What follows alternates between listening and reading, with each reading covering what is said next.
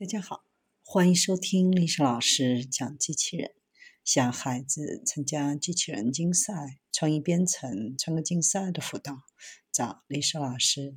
欢迎添加微信号幺三五三五九二零六八，或搜索钉钉群三五三二八四三。今天历史老师给大家分享的是苏黎世联邦理工研发金属和塑料制成的微型血管机器人。苏黎世联邦学院的研究人员开发出了一种方法，可以制造出小至微米的机器，其中多种材料以复杂的方式交织在一起。机器人是如此之小，以至于能够通过我们的血管移动，将药物输送到体内的特定位置。这是科学家多年来一直追求的研究目标。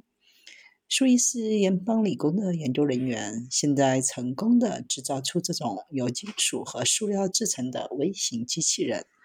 这两种材料像链中的链结一样被连接在一起。金属和聚合物具有不同的特性，这两种材料在构建微型机器方面都具有优势。为了能够同时使用这些属性，将两种材料结合起来。通常，微型计算机有来自体外的磁场驱动，为此必须在微型机器人中内置磁性金属零件。另一方面，聚合物具有可以构造柔软的运动部件和溶解在体内部件的优点。这种新的制造方法是基于 ETH 教授的专业知识。多年来，这位教授一直致力于高精度 3D 打印技术的研究。该技术可用于在微米级上生产复杂的物体 （3D 光刻）。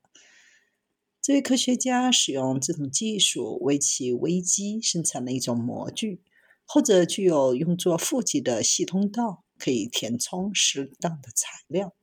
通过电化学沉积，可以用金属填充一些管道，其他则用聚合物来填充。模具用溶剂溶解。能够开发这种方法，主要是因为这个小组当中有电气工程师、机械工程师、化学家、材料科学家的紧密合作。为了证明交织危机的可行性，工程师们生产了各种带有塑料底盘和磁性金属轮的微型车辆。这些金属轮可以由旋转的磁场驱动，包括可以在玻璃表面上移动的那些。以及取决于所用聚合物能够在液体或者液体表面上移动的那些。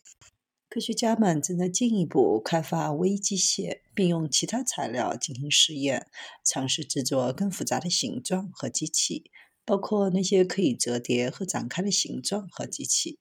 除了这种释放活性物质的渡轮外，未来的应用可能性还包括微型机器人，利用微型机器人治疗动脉瘤、血管膨出或进行其他操作。